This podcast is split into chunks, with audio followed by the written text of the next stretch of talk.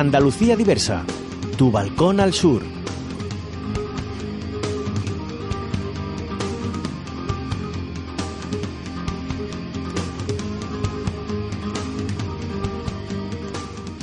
Las tierras, las tierras, las tierras de España, las grandes, las olas, desiertas llanuras, galopa caballo cuatralbo, jinete del pueblo al sol y a la luna, a galopar, a galopar, hasta enterrarlos en el mar.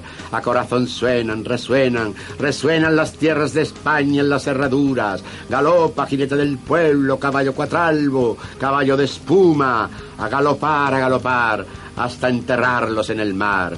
Nadie, nadie, nadie, que enfrente no hay nadie, que es nadie la muerte si va en tu montura. Galopa, caballo cuatralbo, jinete del pueblo, que la tierra es tuya, a galopar, a galopar, hasta enterrarlos en el mar.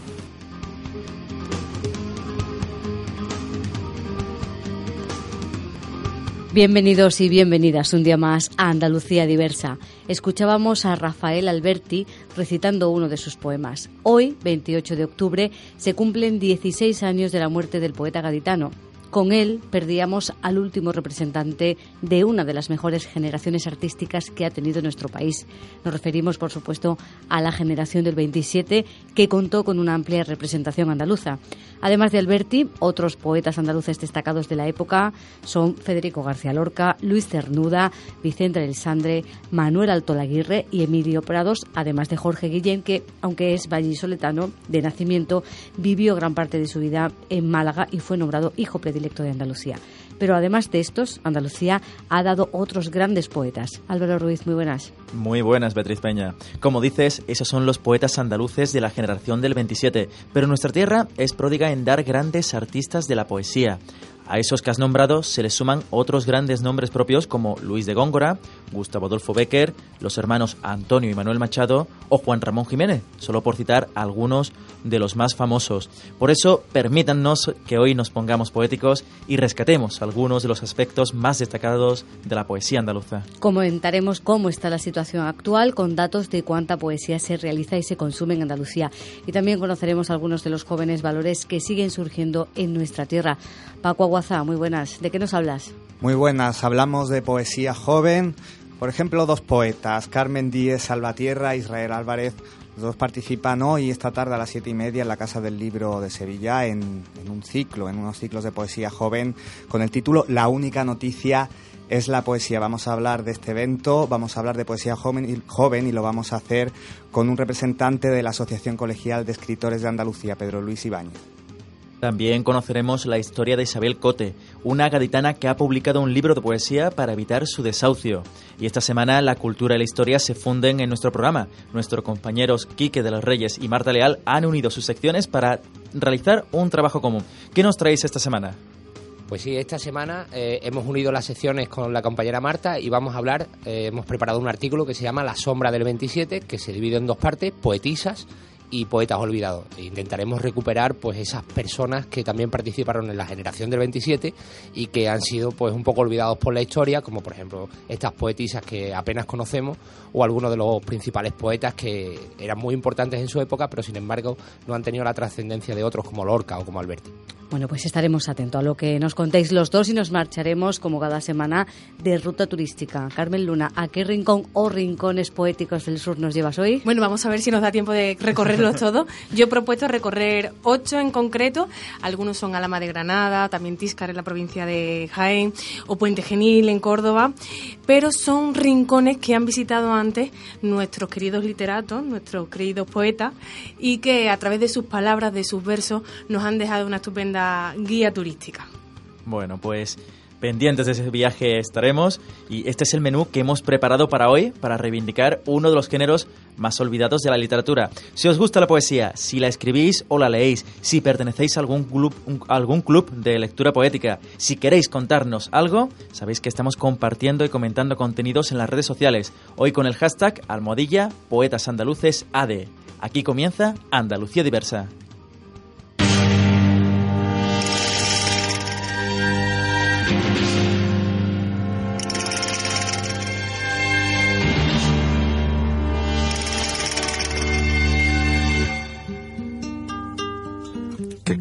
Poetas andaluces de ahora?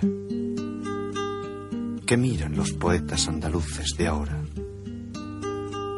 ¿Qué sienten los poetas andaluces de ahora? Cantan con voz de hombre, pero ¿dónde los hombres? Con ojos de hombre miran, pero ¿dónde los hombres? Con pecho de hombre sienten, pero ¿dónde los hombres? Hoy hablaremos de los poetas andaluces, del poder sanador y terapéutico de la poesía, de rutas o rincones inmortalizados por ella, de un lenguaje que apela al alma de quien lo escucha o lo lee. En los tiempos en los que vivimos, con prisas y mucho ruido, los poemas llaman a nuestras puertas y no siempre les dejamos entrar. Cuando los leemos nos reconfortan, nos, asustan, nos angustian. La poesía no deja indiferente a nadie y por eso la solemos apartar, pero está hay una resistencia, escasa pero existente.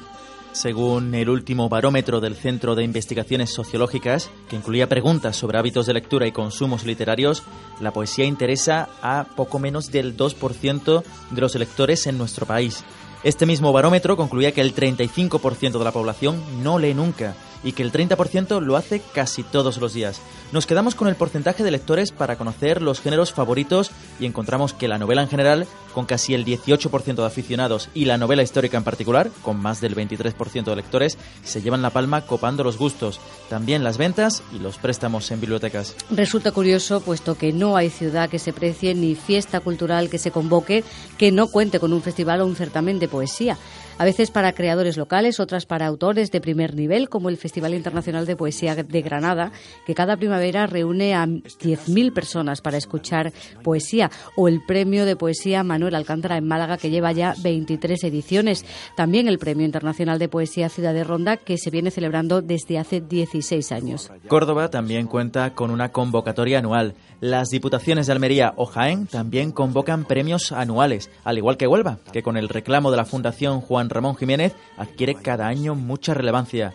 Cada año, miles de autores se lanzan a la autoedición de poemarios o presentan sus creaciones a los diferentes certámenes y concursos, porque uno de los premios suele ser la edición del libro.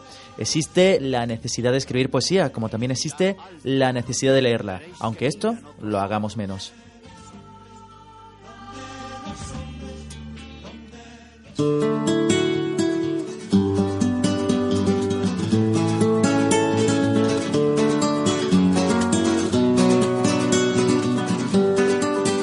Andalucía Diversa. Búscanos en Facebook y en Twitter y participa. Queremos escucharte.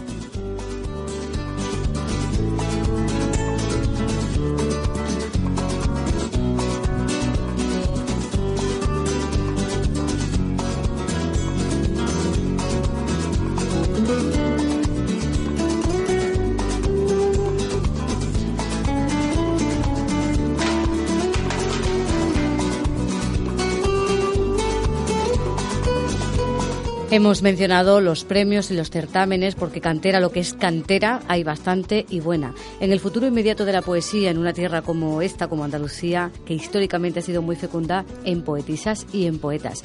¿Cuál es la situación de la poesía andaluza? ¿Cómo se vive? Paco Aguaza, buenas de nuevo. Muy buenas, Bea. Una tierra muy fecunda en la historia, como has dicho, y que continúa dando muestras, enseñando retazos de la profundidad de la lírica andaluza. La única noticia es la poesía. No hablamos de este monográfico de Andalucía Diversa dedicado a la poesía andaluza, sino del título de un ciclo de poesía joven que se celebra esta tarde a las siete y media en la Casa del Libro. Un evento que ofrece una pequeña muestra de este panorama y que nos cuenta Pedro Luis Ibáñez, delegado en la provincia de Sevilla de la Asociación Colegial de Escritores. Muy buenas, Pedro Luis, bienvenido a Andalucía Diversa. Hola, buenas tardes, Paco. Muchísimas gracias por vuestra invitación. Siempre un placer compartir pensamiento y palabra en vuestro ámbito. Muchísimas gracias, nos alegramos que compartas un poquillo de esos pensamientos y de esas palabras con nosotros aquí este rato. Y eh, Pedro Luis, el título enlaza precisamente los dos géneros literarios, podríamos decir, que se pueden encontrar en los polos más opuestos, el periodismo y la poesía. ¿Por qué este título de la, la, única noticia es la poesía? Bueno, en realidad el título eh, forma parte de un verso del poeta norteamericano R. R un autor controvertido, eh, ya que estuvo próximo al antisemitismo y militó en las filas de, de lo que es eh, todo el proceso revolucionario de Mussolini en Italia, pero más allá de esos aspectos concomitantes y sociales que absorben quizá el aspecto más significativo para nosotros con respecto a, al título, es precisamente significar que la poesía es un espacio único dentro de la creación literaria y ese espacio único la hace tan singular que permanentemente podemos considerar que es una noticia, ¿no? Es un, un espacio donde el pensamiento, la reflexión, la emoción se articulan para precisamente establecer un criterio diferenciador con respecto a la realidad que a nuestro alrededor pues forma parte de, del diario y común de nuestros eh, sucesos, ¿no? ¿Y en qué va a consistir el, el evento que, que, hemos citado a las siete y media? Pues mira, la única noticia es la poesía, ciclo de poesía joven. Eh, hoy comenzamos con la jornada inaugural que en la que participarán la poeta Carmen Díez Salvatierra e Israel Álvarez, dos jóvenes poetas, que será presentada por la compañera de la Asociación Colegial de Escritores de la Sección Autónoma de Andalucía de Sevilla, Isabel Martín Salinas, escritora, dramaturga y cantautora. Bueno, fundamentalmente lo que queremos es que precisamente esas nuevas voces poéticas tengan un espacio eh, para poder hacer visible también su creación poética y además contrastarla con los lectores, en este caso con las personas que asistan al acto, porque el acto tiene un carácter, tiene un aspecto interactivo, no se trata solo de recitar, no se trata tan solo de establecer de manera unilateral el discurso del poeta, no, no, se trata precisamente de hablar de poesía con los poetas y de entrar en, en una situación de debate, en, en, una catarsis, llamémosle así, en el que lectores y poetas abren un espacio de, de interacción y un espacio de, de, apertura precisamente hacia la reflexión poética. Una construcción colectiva del arte en, en, el arte en general, en la cultura actual, en la cultura joven, hay mucho de esa, de esa reflexión y de esa construcción colectiva. Eh, hablando del panorama de la poesía joven andaluza, ¿cuál es la situación actual de, de, este colectivo, del colectivo de poetas y poetisas de Andalucía? Tanto en cuanto a las personas que producen la poesía como a las que la reciben. Bueno, con respecto a sus creadores, a los poetas, yo creo que hay una situación emergente y efervescente eh, con esto quiero significar que efectivamente hay una situación muy óptima para la poesía en cuanto a su visibilidad social y, y efervescente porque evidentemente, bueno, eh, forma parte de un espacio de moda. Y con esto no quiero contravenir tampoco el hecho de que precisamente por ser moda la poesía pueda estar más en, en el día a día, ¿no? Sino que precisamente nos lleva a la reflexión de que solo el tiempo, la equidistancia del tiempo, dejará en el lugar que corresponda a cada cual, ¿no? Entonces es importante también atender a que si bien hay mucho ruido, es necesario también, una vez que pase ese ruido, ver si en el silencio quedan algunas voces que realmente sean trascendentes eh, en cuanto a esa creación literaria que realmente pueda resultar única y singular, ¿no? Eh, todos somos herederos, pero pocos son los precursores. En este caso, mm, la vinculación con los lectores es precisamente ese escenario donde quizás la posibilidad de identificarse con una poesía más en directo, más mm, del día a día, más eh, pegada a la realidad, más eh, eh, que se comulga con aquellos aspectos más habituales, menos menos, eh, más mundano, yo creo que es lo que aproxima y acerca a ese lector a ese a esa persona que quizás pueda sentirse eh, bueno eh, de una u otra manera atraída por la poesía. Yo recuerdo las palabras de nuestro presidente de honor y lastimosamente fallecido eh, Rafael de Cosar cuando se refería a Fernando Quiñones y establecía esa equivalencia en cuanto a los géneros literarios no eh, quizás por su afición a las vividas espirituosas, ¿no? Marcaba de una manera muy, muy clara lo siguiente, ¿no? Decía Fernando Quiñones, en palabras de Rafael de Cosar, que la novela es el whisky con agua, el, wink, el, el cuento es el whisky con hielo y la poesía es el whisky doble. bueno, metáfora, además no podían faltar metáforas también hoy en el programa que dedicamos a la poesía andaluza. Has tocado dos aspectos, me gustaría hablar de los dos. Por un lado, la moda, lo actual, el día de hoy, también la herencia, sobre todo en Andalucía, que puede pesar mucho la herencia de, los poetas y las poetisas que han habido en esta tierra. Vamos a hablar eh, de, la actualidad primero y después vamos a hablar de esa herencia. Eh, ¿Cómo se adapta la poesía? Lo ha apuntado ¿no? Mm, brevemente también, cómo se adapta al, tiempo actual, ¿no? al día de hoy, pero cómo se adapta a las nuevas formas de comunicar, es decir, a, la comunicación social del día de hoy, a la comunicación urbana.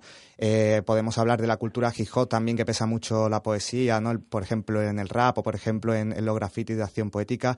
Eh, ¿Cómo se está adaptando? ¿La poesía también se está transformando, al igual que se está transformando el mundo?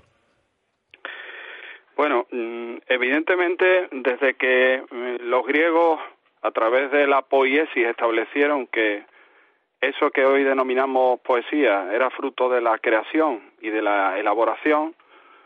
Y desde que mm, precisamente mm, entendemos que, o yo entiendo personalmente, en, en, labios de otro poeta, Francisco Vélez Nieto, cuando define que la poesía está en crisis desde la Iliada, con eso quiero trasladar que, que efectivamente la poesía eh, tiene una raíz común en todos en toda su historia, pero esa raíz común tiene la posibilidad de ser muy muy muy versátil en su reflejo, llamémosle así, más visible, ¿no?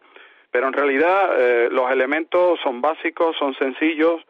Lo único que ocurre es que precisamente las posibilidades que el siglo XXI nos permiten hace que los poetas se adapten también a que su expresión sobre el mundo, al fin y al cabo la poesía es la expresión de un mundo que ellos eh, habitan, pues eh, les posibilita precisamente que esos espacios, llamémosles digitales, cibernéticos, eh, esos espacios de, mm, de cercanía a través de la pantalla digital, pues asuman también el poder atractivo y sugerente para que otras personas puedan también coparticipar anónimamente de su poesía, ¿no?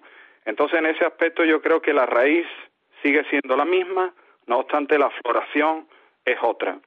Lo que ocurre es que también hay que diferenciar muy bien entre lo que realmente podemos establecer como el valor de la poesía. Mm, no todo vale. Entonces, mm, eh, es necesario también tomar la palabra poética desde la autenticidad y desde la honestidad. Hay cuestiones que están actualmente divagando y haciendo que la poesía se mantenga en unos estadías también pobres. Y con eso quiero hablar fundamentalmente de lo que es el compromiso del creador y de la reflexión profunda que significa ofrecer su palabra al mundo. Y cuando uno ofrece su palabra, al mundo no puede ofrecerla de cualquier manera, tiene que ofrecerla desde esos dos aspectos que yo te trasladaba anteriormente, ¿no? Desde la profunda convicción de honestidad y reflexión que nos permita establecer también una vinculación directa con tres aspectos que para mí son fundamentales también. Sencillez, claridad y emoción. Entonces, evidentemente, parece ser que es muy fácil arrejuntar versos pero no es tan fácil establecer un criterio trascendente sobre ello. Y eso es precisamente lo interesante. Lo interesante es tener la capacidad de eh, ser eh, o de cribar la propia creación y ofrecer no lo mejor, sino lo singular, lo exclusivo, lo que realmente tiene un valor en cuanto a que eh, esa significación con respecto a la poesía tiene un respeto pero también tiene un, reflejo cotidiano en la sociedad. Eso mm, es difícil, ese equilibrio es difícil. Y realmente eh, nos lleva también un poco a la reflexión siguiente. La palabra poética eh, no puede cambiar el mundo, a pesar de lo que muchos dicen. La palabra poética lo que puede hacer es extremar la sensibilidad sobre ciertos aspectos que forman parte del universo del ser humano y que desde siempre le han acompañado. Y por ese ámbito sí que podemos atender a ese, a ese espacio de alteridad que a mí siempre me gusta significar, el alter ego. O sea, el poeta se dirige a otra persona que como ella también responde a los mismos estímulos. Lo que realmente posibilita despertar ese estímulo en el otro es que el poeta establezca también ese aspecto diferenciador para que aquel lo asuma como suyo. Sí.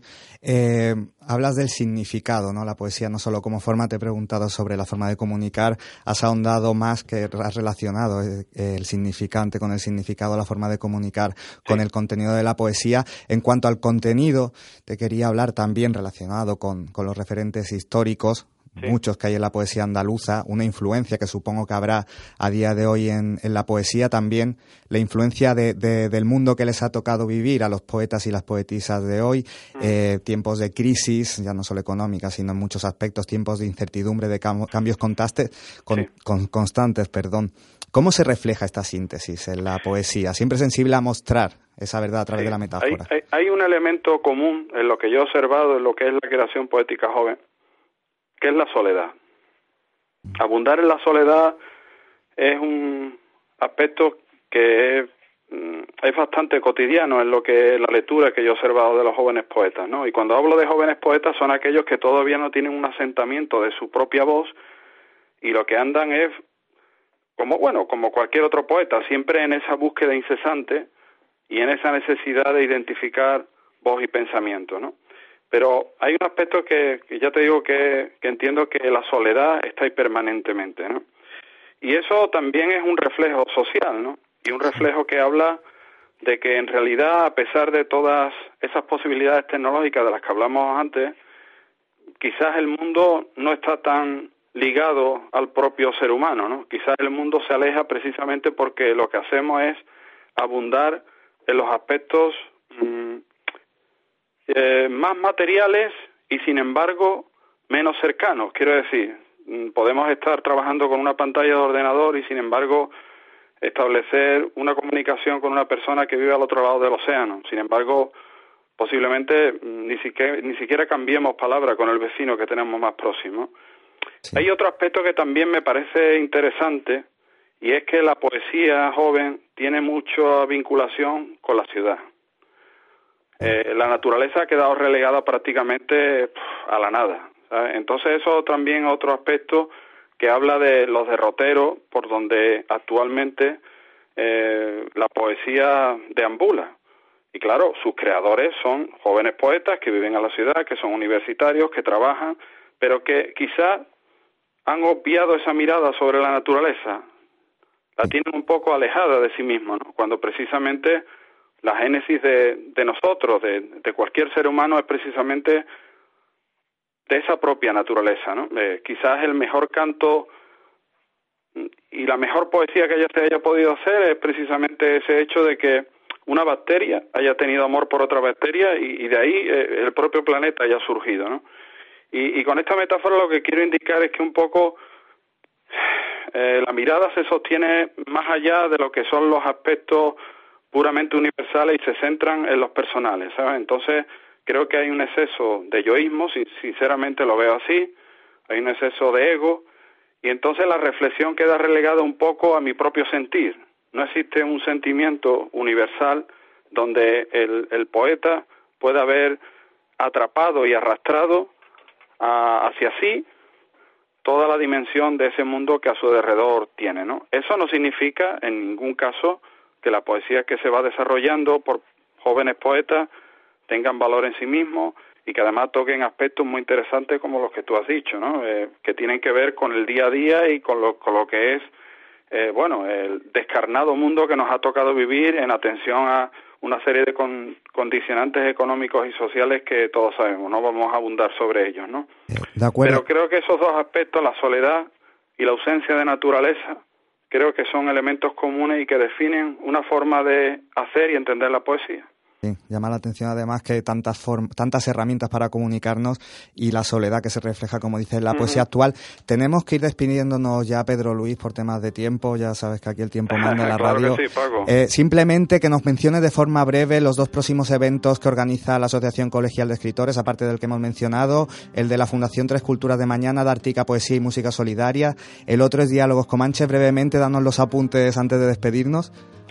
Pues mira, el, primero que ha citado, Dartica, Poesía y Música Solidaria, se desarrollará mañana a partir de las 19 horas en la Fundación Tres Culturas del Mediterráneo, en colaboración con la Asociación Ice Children of the World y la Asociación Internacional Humanismo Solidario.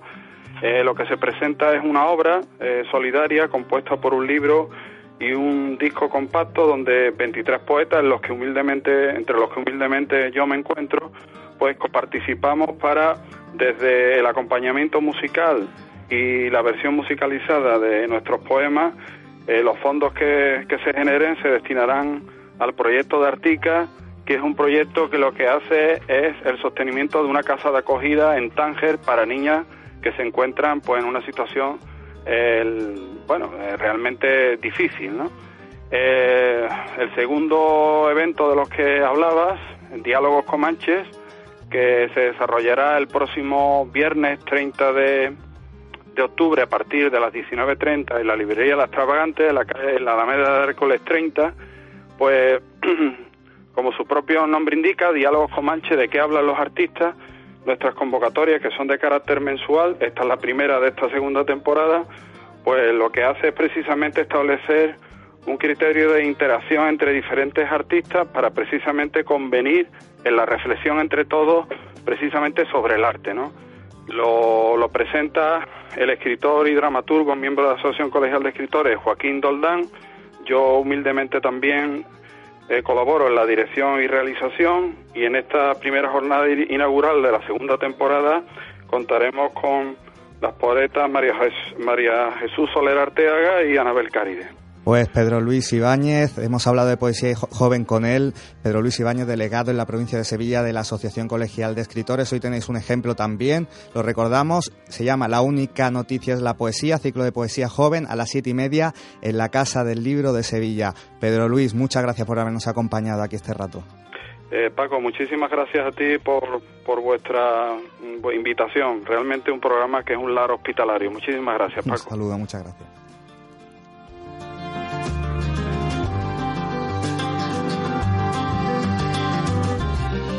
Sigue informado en www.andaluciadiversa.com.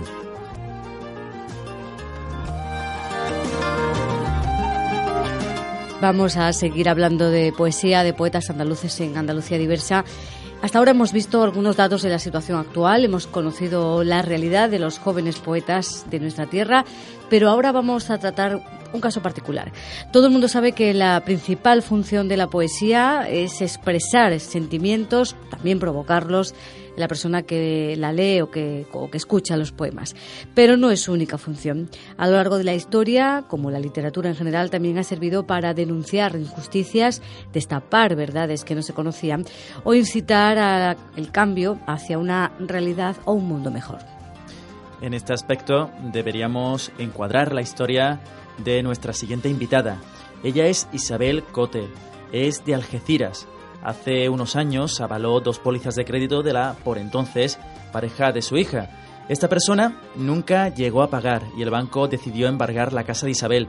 Su solución para combatir esta injusticia y también de paso denunciar todos los casos de desahucios que ocurren en nuestro país ha sido publicar un libro de poemas, un libro que se llama Con la libertad por bandera, una iniciativa que nació en mayo de 2015 y con la que pretende no solo conseguir, como decimos, el dinero necesario para evitar su desahucio, sino también denunciar la situación que viven miles de familias españolas que pierden algo tan vital como es su hogar. Este libro se puede, se puede comprar por internet y, también en algunos puntos de, venta que tiene eh, por toda Andalucía. Tiene en Tomares, en en, en Estepona, en, Algeciras, en la línea de la Concepción y también tienen un grupo de, en Facebook en el que se, que se llama Leer por mi hogar y en el que, bueno, pues quienes quieran leerlo, quienes quieran adquirir esta publicación pueden hacerlo y pueden conocer también la historia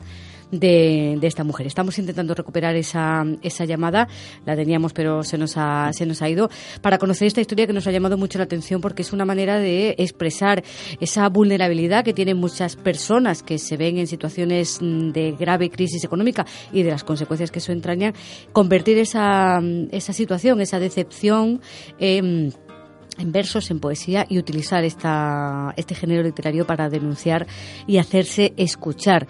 Son muchas las personas que han podido conocer la historia de, de Isabel. Está pues consiguiendo fondos, consiguiendo la manera de poder pagar esa deuda que mantiene mm, contraída de esa forma tan, tan peculiar como muchas deudas se contrajeron en los últimos años y que ha intentado eh, utilizar la poesía para poder eh, hacer frente a esas obligaciones. Vamos a saludar a nuestros compañeros. mm, ¿Tenemos? ¿La tenemos? No la tenemos. No la tenemos. Bueno, lo intentaremos a lo largo del programa. Vamos a volver a conocer poetas andaluces, vamos a conocer poetisas de Andalucía, que también las ha habido y muchas. Y vamos ya a para ello a saludar a nuestros compañeros de cultura y de historia, que esta vez parece ser que se han unido para hacer una sección conjunta, ¿no, Álvaro? Sí, así es. Ya están entrando en el estudio. Como nos comentaba al principio, nuestro compañero Quique de los Reyes, esta semana la sección de Historia y Latidos se unen para recuperar lo que ellos han llamado la sombra del 27. Bueno, ¿qué nos habéis preparado, Marta? Así es, muy buenas tardes a todos. Hoy hacemos un formato diferente dedicado a esta generación, bien conocida por todos, pero desde otro punto de vista. Desde aquí, desde este especial, vamos a poner en valor a aquellos que, siendo de la misma generación que Lorca, Alberti o Cernuda, no tuvieron o incluso no han tenido ese calado social tan amplio como los conocidos ya por todos. Es por eso por lo que hoy, Quique, buenas tardes, Hola, buenas. y yo queremos dedicarle estos minutitos a otros poetas y poetisas andaluces que bien merecen ser recordados.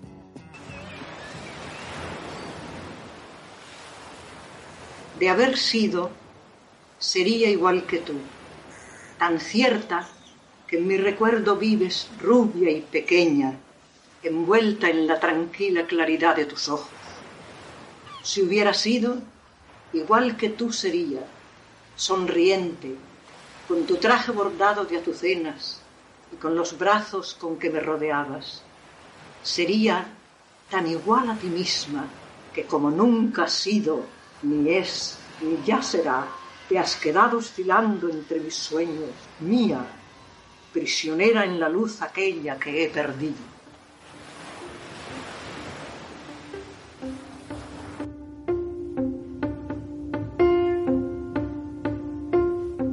Pues sí, Marta, tal y como, como habías anunciado, pues vamos a dedicar, eh, hemos fusionado un poco la- las dos secciones hoy y vamos a dedicarla pues a la sombra del 27, a dos aspectos de la generación del 27, de to- que es una de las generaciones que más hemos tratado, ¿verdad?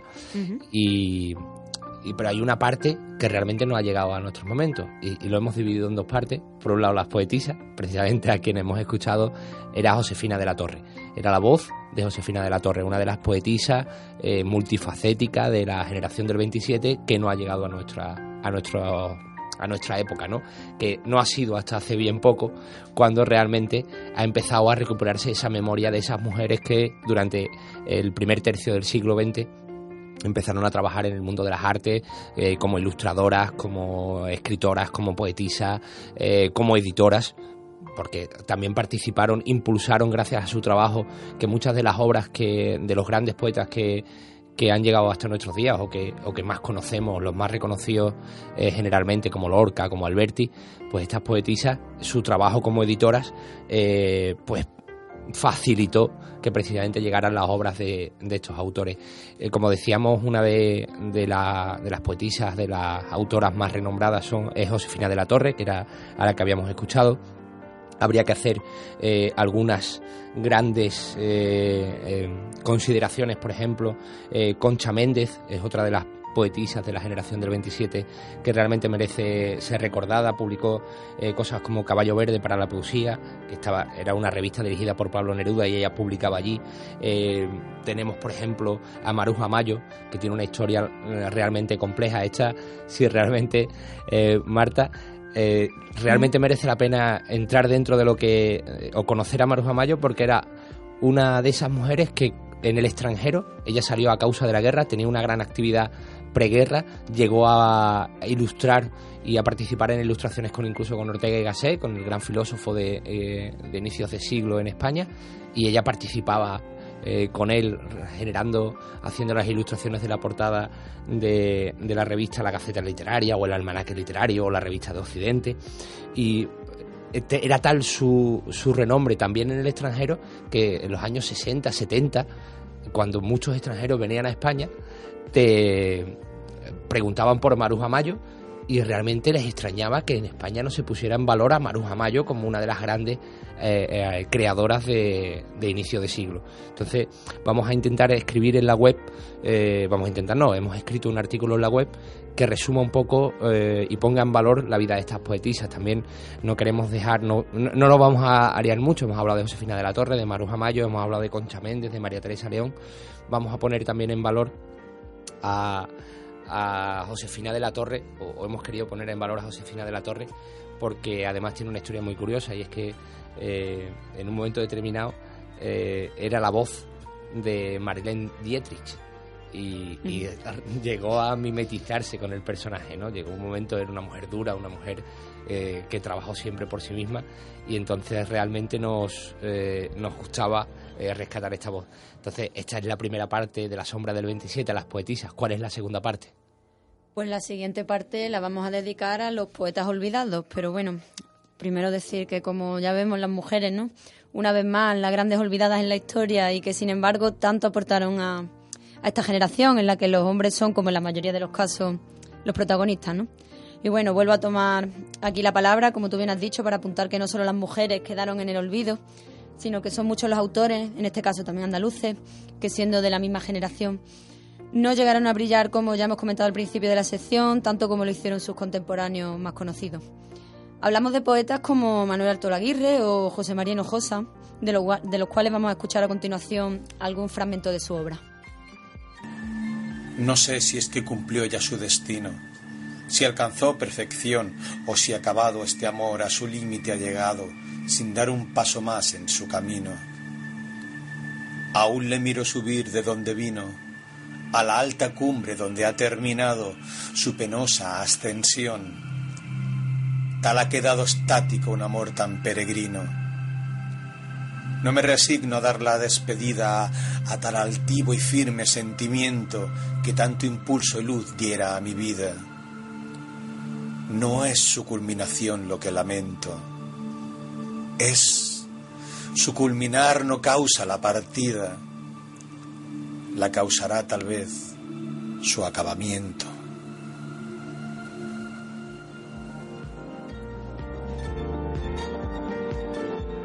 Bueno, pues empezamos con este que ya escuchamos. Pues, ¿Quieres saber, una, curiosidad? ¿Quieres saber una curiosidad? Eh, precisamente Manuel Artolaguirre estaba casado con una de las poetisas de la que hemos nombrado eh, en la sección anterior que se llama Concha Méndez. Hay que ver cuánto sabe. no, es que precisamente tiene mucha importancia. hemos, eh, hemos querido unir estas dos secciones porque muchas de las poetisas... Algo tiene de relación, claro. La mujer que, siempre está detrás de un gran hombre, ¿no? por supuesto, por supuesto. Bueno, pues hemos dicho Manuel Alto Laguirre con este fragmento de su obra Fin de un amor, poeta, impresor y productor cinematográfico es considerado el poeta más joven de la generación del 27. Bueno, un, autor que ya desde muy joven muestra un gran interés por la actividad editorial y no solo va a desarrollar su labor de artista artesano componiendo sus obras, sino que además él mismo las imprimía. Funda en 1923 su primera revista poética, Ambos, en colaboración con José María Hinojosa, del que hablaremos ahora mismo, y José María Soubirón. Además es codirector de la revista Litoral, y allá por el 1925 ya es conocido en los círculos literarios de Madrid, donde acude junto a otros literatos como Alberti, Lorca o José Bergamín. Y ya en solitario pues lleva a cabo la edición de los cuadernos literarios Poesía en Málaga y París. O sea que el hombre pues digamos que conoció el mundo como muchos de estos autores que tuvieron que exiliarse.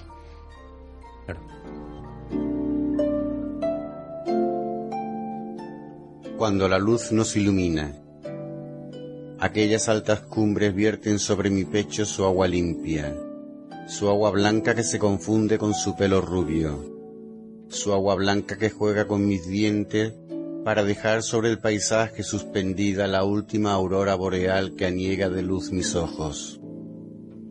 Aquellas altas cumbres no conocieron jamás la nieve, aunque la nieve es blanca como las palomas que coronan sus cúspides aunque la nieve puede ser agua transparente que rodee de niebla nuestras cabezas juntas. Bueno, he de decir que no soy de Málaga, pero es que la historia me lleva a esta ciudad de nuevo. Y es que el fragmento que acabamos de escuchar pertenece a este grupo de poetas que no podíamos pasar por alto. Hablamos de José María Hinojosa, originario de Campillo, y que merece ser recordado por ser introductor en España de la poesía surrealista y como ya hemos dicho es además codirector perdón, junto a Emilio Prados y Manuel Alto Laguirre de la revista Litoral. Un autor de carácter conservador y comprometido con la política y que cuya vida se vio truncada como la de muchos otros a la llegada de la Guerra Civil Española, siendo asesinado nada más comenzar esta en el año 36.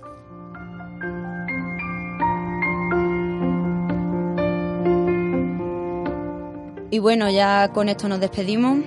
Quiero decir que bueno, que aunque estas mujeres de las que nuestro compañero Quique ha hablado no sean andaluzas, siempre viene bien hacer un poco de repaso a la historia donde las mujeres han sido protagonistas y una vez más han sido olvidadas, ¿no lo crees? Hombre, por supuesto, nuestra, nuestra intención en este sentido era poner en valor a estas creadoras que fueron una generación, conformaron una generación única y que realmente les debemos mucho porque gracias a su esfuerzo y su creación pues somos un poco lo que somos, ¿no? No trascendió a la historia, pero sí que trascendió seguro a, la educación y la conciencia colectiva del pueblo. Y bueno, y seguro que alguna mujer poetisa andaluza habrá por ahí, pero que incluso Internet se habrá olvidado de ella. Totalmente. Y ahora, al que le interese, a la web. Claro, instamos a que cualquiera de ustedes que nos esté escuchando y conozca algún caso de mujeres, pues que nos lo comente para que si algún día podamos hacer una sección de mujeres andaluzas poetas. ¿Qué te parece? Pues sería genial. Eh, eh, recojo la propuesta y a la espera de que nuestros oyentes nos den toda la información que sea necesaria sobre la historia de las poetisas andaluzas. Bueno, pues nada, pues hasta la semana que viene. Hasta la semana que viene. Adiós.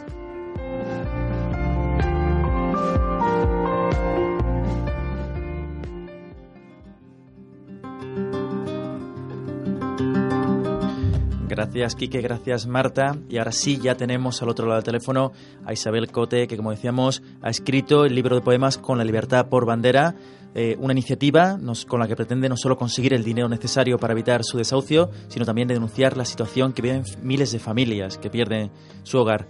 Isabel, buenas tardes y bienvenida a Andalucía Diversa. Hola, buenas tardes. Gracias. Bueno, Isabel, hemos resumido antes un poquito tu historia, pero cuéntanos un poco, ¿qué es lo que te lleva a publicar este libro de poemas y cómo está ahora mismo la situación?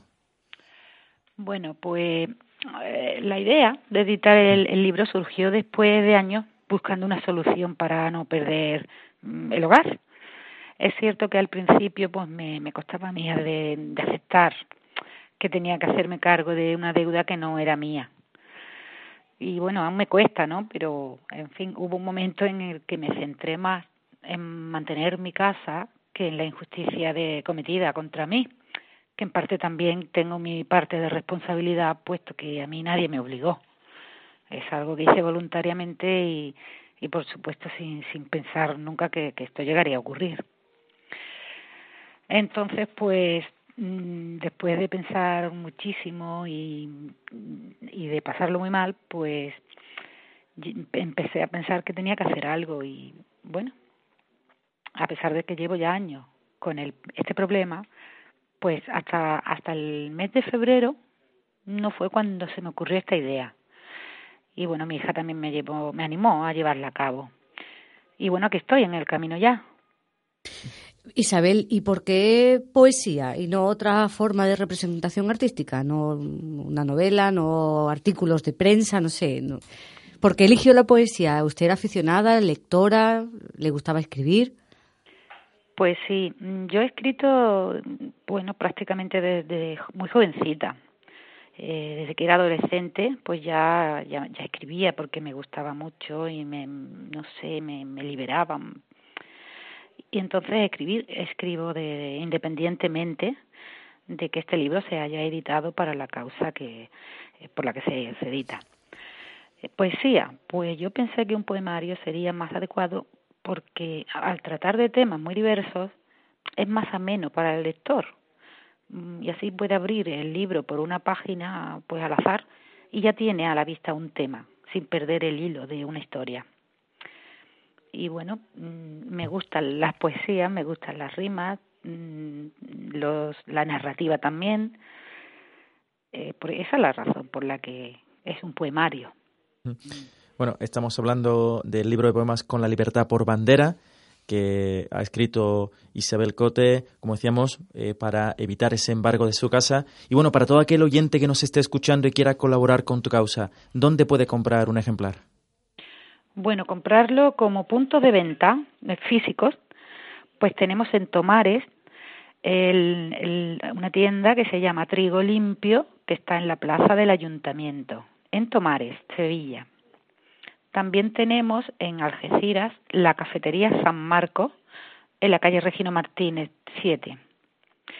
Y también en Vejer de la Frontera, eh, otro local que se llama Punto Solidario Vejer, que está pues al lado de la parroquia.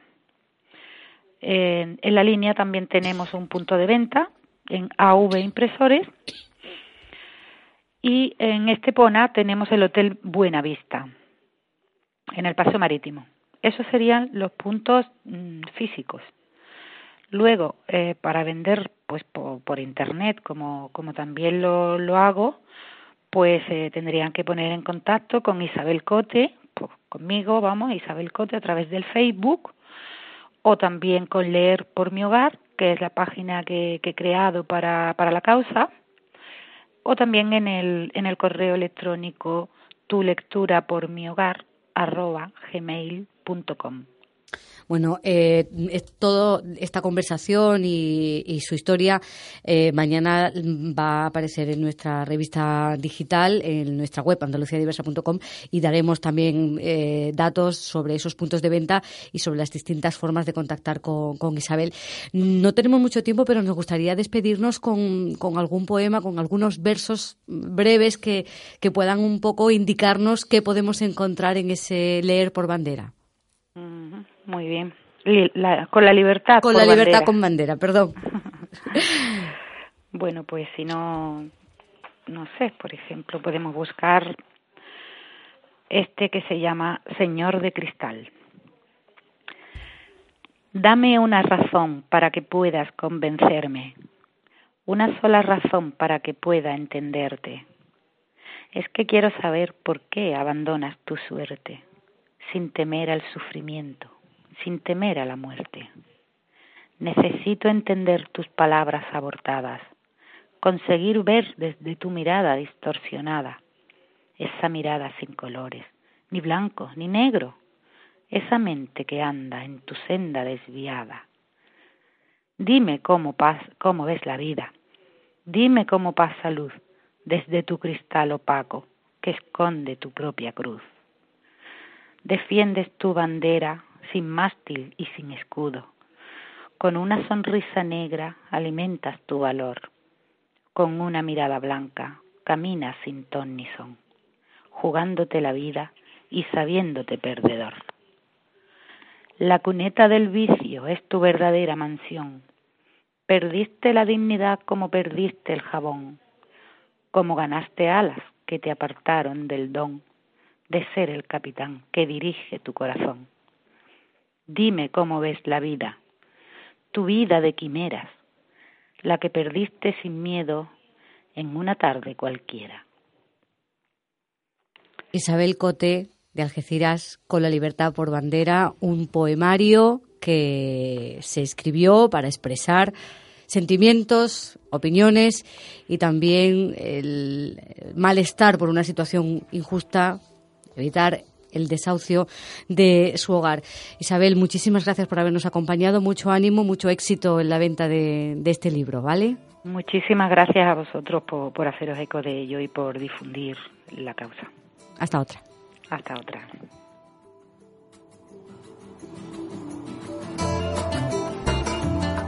Y como siempre nos queda poco tiempo, pero lo dedicamos a viajar a través de las letras esta vez eh, con Carmen Luna. ¿Qué tal? Muy buenas, así es. La literatura se convierte hoy en nuestra guía de viajes por Andalucía y no solo porque muchos grandes nombres de la literatura española son o han sido andaluces, sino porque hoy nos vamos a centrar en algunos de aquellos rincones en los que se han ambientado las obras literarias. Así que si hacemos un recorrido de este a oeste, lo iniciamos con la cita del poeta árabe Ibn Zarcala, que nos transporta a la lama de Almería del siglo XIV. Disfruta, disfruta en Alama de un calor que agrada a la gente selecta y reclama allí la amistad y la alegría. Cuando entres en los baños, deja fuera la seriedad, pues solo se hicieron para la diversión y el placer. Los versos de Antonio Machado nos trasladan al santuario de Tíscar en la provincia de Jaén. Allí emprendió una excursión de varios días por la sierra de Segura, Cazorla y del Pozo. El paisaje de la comarca le produjo una enorme impresión. En la sierra de Quesada hay un águila gigante, verdosa, negra y dorada, siempre las alas abiertas. Es de piedra y no se cansa. Pasado Puerto Lorente, entre las nubes galopa el caballo de los montes. Al viajar por Granada tenemos que hacerlo en compañía de Federico García Lorca y lo hacemos por el barrio del Albaicín a través de un fragmento del libro Impresiones y Paisajes. El Albaicín se amontona sobre la colina alzando sus torres llenas de gracia mudéjar. Hay una infinita armonía exterior. Es suave la danza de las casucas en torno al monte. Algunas veces entre la blancura y las notas rojas del caserío hay borrones ásperos y verdes oscuros de las chumberas. Pero las letras no solo hablan de las bondades de nuestros paisajes, también se detiene en los productos autóctonos como bien lo demuestra el Nobel de Literatura Camilo José Sela en sus palabras que dedica al municipio cordobés de Puente Genil en su primer libro, libro de viaje. Puente Genil es villa de membrillar y de olivar. La carne de membrillo de Puente Genil es famosa en el mundo entero. Aún no hace muchos años, en los hogares españoles se guardaban los botonos y los alfileres en las cajas de lata de bellos colores y de dibujos hermosos que de nuevas y recién compradas guardaban en su oscuro vientre el dulce pienso de las meriendas infantiles. La poesía nos conduce ahora a la ciudad del paraíso de Vicente Alessandre en Málaga, la ciudad de su infancia a la que estuvo unido durante toda su vida. Fue publicado por primera vez en el año 39 en el libro Sombra del Paraíso. Siempre te ven mis ojos, ciudad de mis días marinos, colgada del imponente monte, apenas detenida en tu vertical caída a las ondas azules. Pareces reinar bajo el cielo, sobre las aguas, intermedia en los aires, como si una mano dichosa te hubiera retenido, un momento de gloria, antes de hundirte para siempre en las olas amantes. E ir recorriendo el litoral llegamos hasta Cádiz, la ciudad que en 1873 describe Benito Pérez Galdós en su novela Cuando la flota española sale del puerto de Cádiz. El sol, encendiendo los vidrios de sus mil miradores, salpicaba la ciudad con polvos de oro, y su blanca mole se, se destacaba tan limpia y pura sobre las aguas que parecía haber sido creada en aquel momento, o sacada del mar, como la fantástica ciudad de San Genaro. La siguiente parada la realizamos en un pequeño municipio de la Sierra Norte de Sevilla que Miguel de Cervantes recorre en sus novelas ejemplares. Cinco leguas de la ciudad de Sevilla está un lugar que se llama Castilblanco, y en uno de muchos mesones que tiene, a la hora que anochecía, entró un caminante sobre un hermoso cuatargo, extranjero, no traía criado alguno y sin esperar que le tuviesen el estribo, se arrojó de la silla con gran ligereza. ¿Y quién mejor para hablar de Huelva que Juan Ramón Jiménez? Así hablaba de la capital y de su Moguer natal en Platerillo. Te he dicho, Platero, que el alma de Moguer es el vino, ¿verdad? No, el alma de Moguer es el pan.